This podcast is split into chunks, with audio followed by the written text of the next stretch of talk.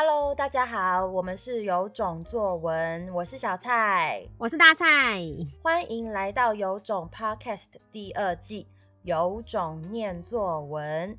从今天起到不知道哪一天止，我们要念作文给你听。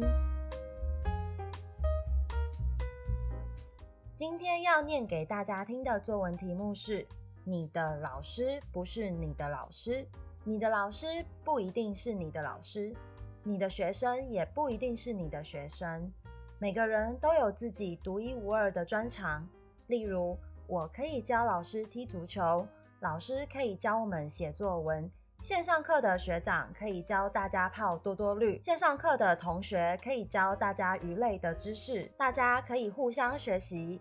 老师只是一个名称，但不代表老师不能被教。学生也只是一个名称，同样的，学生并不代表不能教人。把老师和学生的名称抛开，大家都是能互相学习的好朋友。以上就是今天的作文，有种听的你猜猜看，写这篇作文的学生是几年级的学生吧？我们来请大蔡老师揭晓哟。哇，这篇真的是写的太好了，这是六年级的线上课学生写的。那它其实原本的题目是我们套用了“你的孩子不是你的孩子”这个句型，因为我们上这堂课嘛，所以我就有个题目叫做“你的圈圈不是你的圈圈”，然后可能是你的弟弟不是你的弟弟，你的朋友不是你的朋友，你的猫不是你的猫。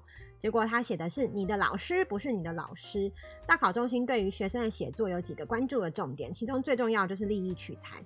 也就是说，这篇文章有没有扣紧题目来表达自己的想法，能不能流畅运用素材，让题目为你的东西更凸显出来？基本上以大考中心立意取材这个观点来看的话，这是一篇能够清楚地运用不同同学跟老师之间的例子来凸显题目的好文章。它的取材有老师教大家写作文，他教老师踢足球。线上课的学长教大家泡多多绿，线上课同学教大家鱼类的知识，这些取材都让这个文章要讲的东西更明显的被凸显出来了。尤其是他的结论，他探讨了老师跟学生都只是名称，把这个头衔抛开的话，大家都可以互相学习。以大考中心的标准来看，这绝对是一篇利益取材丰富完整，而且。论述极有道理的好文章。根据我自己对这个学生学习成长历程的认识以及进步幅度来看的话，其实我还蛮感动的，因为我知道他一直都是属于有想法，但是不太能够流畅或是勇敢的书写出来的学生。有时候那个想法可能只是一两句融入在一整篇长篇作文中，所以我非常非常的惊艳于他这篇文章写了一整篇自己的论点。